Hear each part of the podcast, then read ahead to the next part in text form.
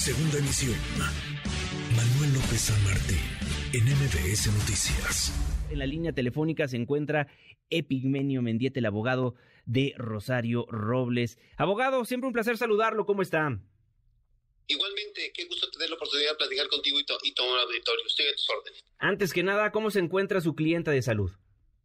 Afortunadamente creo que ya pudo este, y lo que tiene programado es atenderse médicamente en el transcurso de las próximas dos semanas. Sé que está, hablé con ella hace un rato, sé que está haciendo las citas correspondientes para atenderse. Tiene cita, me parece, con el cardiólogo, tiene cita también con el especialista este, de, de, los huesos para que la revise la columna vertebral y una tomografía por un golpe que se dio un día que se cayó en Santa Marta. Es decir, creo que vamos a tener a Rosario un rato en el hospital para el efecto de que pueda restablecerse en su salud. De acuerdo. ¿Obtiene libertad provisional su clienta después de tres años? ¿Cómo es que se llega a esa decisión y cuáles son las medidas cautelares, abogado? Primero que nada, las medidas cautelares por las que se sustituye la prisión preventiva es presentación periódica cada 15 días ante la autoridad y la segunda es la prohibición para salir del país, lo cual trae como consecuencia que se tendrá que generar una alerta migratoria y lo segundo es que debe Rosario entregar sus documentos migratorios, destacando su pasaporte. ¿Cómo llegamos a eso? Este, recordarás la visita del ministro Saldívar. Uh -huh. Esto detona y hace visible que no solamente Rosario, sino eh, casi 600 mujeres firman este documento en el que piden que se revise su medida cautelar. Hay algo que funciona mal la Suprema Corte y el Consejo de la Judicatura, después de esa visita del ministro Saldívar, concluyen que efectivamente hay 180 casos que podrían tener esas características. Medida cautelar excesiva, desproporcionada e en algunos casos incluso arbitraria. Se concentran todos los amparos en el juzgado decimocuarto y incluyendo el de Rosario. Uh -huh. Nosotros sabíamos que ese amparo se tendría que resolver este viernes de esta semana que estamos platicando. ¿Qué sucede entonces? Nosotros, como hemos presentado otros documentos, hicimos una cronología de todos estos eventos y argumentos que se han venido presentando en distintos momentos y mediante los cuales se nos había dicho no.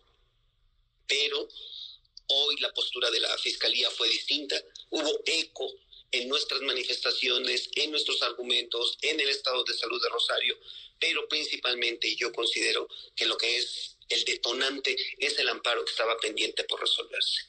La Fiscalía toma la decisión entonces de generar la audiencia de revisión de medida cautelar, la presenta el documento el viernes, el Código Nacional dice que tiene que celebrarse esa audiencia con la mayor celeridad antes de que de las 24 horas y finalmente somos convocados a una audiencia que se celebra el viernes a las 7 de la noche en el que el juez concluye la modificación de las medidas cautelares. Ahora, abogado, ¿qué es lo que sigue? Porque si no me equivoco, todavía ni empieza el caso. ¿Cuándo podríamos tener más noticias del proceso? Pues lo describes de manera muy, muy sencilla. Efectivamente, ni siquiera ha empezado el juicio. El juicio está pendiente de resolverse dos cuestiones de fondo, que son dos amparos en los que nosotros estamos planteando uh -huh. que el delito podría estar derogado. Derivado de eso, pues entonces, hasta en tanto no se resuelve, pues no se puede dictar el auto de apertura y por consecuencia no puede iniciar el juicio. ¿Cuánto tiempo necesitamos? Yo calculo que para que esto se resuelva y no tengamos ningún medio de impugnación pendiente, por lo menos entre seis u ocho meses. Ahora, creo que es muy importante porque ya sabe que hay muchos opinólogos en redes sociales. Creo que no saben bien de qué está acusado Rosario Robles, porque de lo que hemos leído, de lo que hemos investigado, no la acusan de robarse o de desviar dinero, sino de no haber supervisado, es decir, ejercicio indebido del servicio público en su modalidad de omisión. Efectivamente, si estuviera, si lo hubieran acusado, con qué bueno que es esta precisión, si lo hubieran acusado de robarse el dinero, el delito sería peculado. Claro. Si lo hubieran acusado de haberse quedado con ese dinero y haberlo supuestamente triangulado y beneficiado de ese, estaríamos en presencia de un delito diverso. Uh -huh. A ella se le atribuye y concretamente así está en la acusación, es no haber supervisado que desde el momento de la firma de estos convenios supuestamente se podría haber causado afectación al patrimonio de la federación. Ese es el delito. Epigmenio Mendieta, abogado de Rosario Robles. Perdón si soy reiterativo, pero ¿cómo ve el amparo en contra del asunto entonces? Me parece que nosotros tenemos la posibilidad de, de, de, de revertir y demostrar que si no hay una afectación de carácter patrimonial, la vía para poder investigar y sancionar esto sería a través de un procedimiento administrativo, pero no el derecho penal. Y eso es exactamente lo que dice la ley que se encarga de regular todo lo relativo para la custodia, ejecución y protección del presupuesto federal. ¿Y ya queda descartado acogerse al criterio de oportunidad? Yo creo que esa oportunidad se perdió hace mucho. Ella, recordarás que por ahí del año, cuando ella estaba detenida y estaba desesperada y la verdad que preocupada por su salud, se cayó. Y eso me parece que es lo que detonó la búsqueda de una salida mediante una figura. Hoy esa posibilidad ya no existe. Muy interesante la columna del día de hoy en el periódico El Universal de Rosario Robles justamente, ¿sabe si se va a convertir en un tipo de activista a favor de las personas que han vivido pues la injusticia del sistema penal? Yo creo que esa es una decisión que tiene que tomar Rosario, pero me parece que en lo inmediato lo que tiene que hacer es atender su salud y después dedicar su talento para preparar estas pruebas que son necesarias para el efecto de que pueda enfrentar su proceso en libertad. Porque hay que decirlo, Rosario logró que el ministro presidente llegara a Santa Marta Catitla. Podríamos ver pues algún tipo de alianza en este sentido para seguir trabajando a favor de las mujeres en la cárcel, ¿no? Como ya lo hizo desde la cárcel.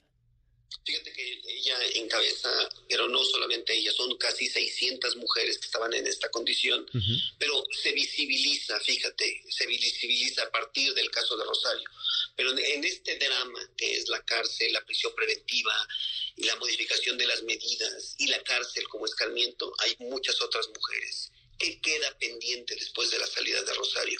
Darle seguimiento a esos otros 179 casos que están pendientes para ver qué sucede con ellas. ¿Alcanzan su libertad o les ofrecemos una manera distinta de poder vivir una vida digna en las condiciones de internamiento? Porque definitivamente como están en este momento, no las tienen. Pues estaremos al pendiente del proceso. Epigmenio Mendieta, abogado de Rosario Robles, un placer saludarlo. Muchísimas gracias. Buena tarde. Siempre agradecido contigo. Te envío un abrazo en comunicación. Gracias. Así será. Muchísimas gracias. MBS Noticias.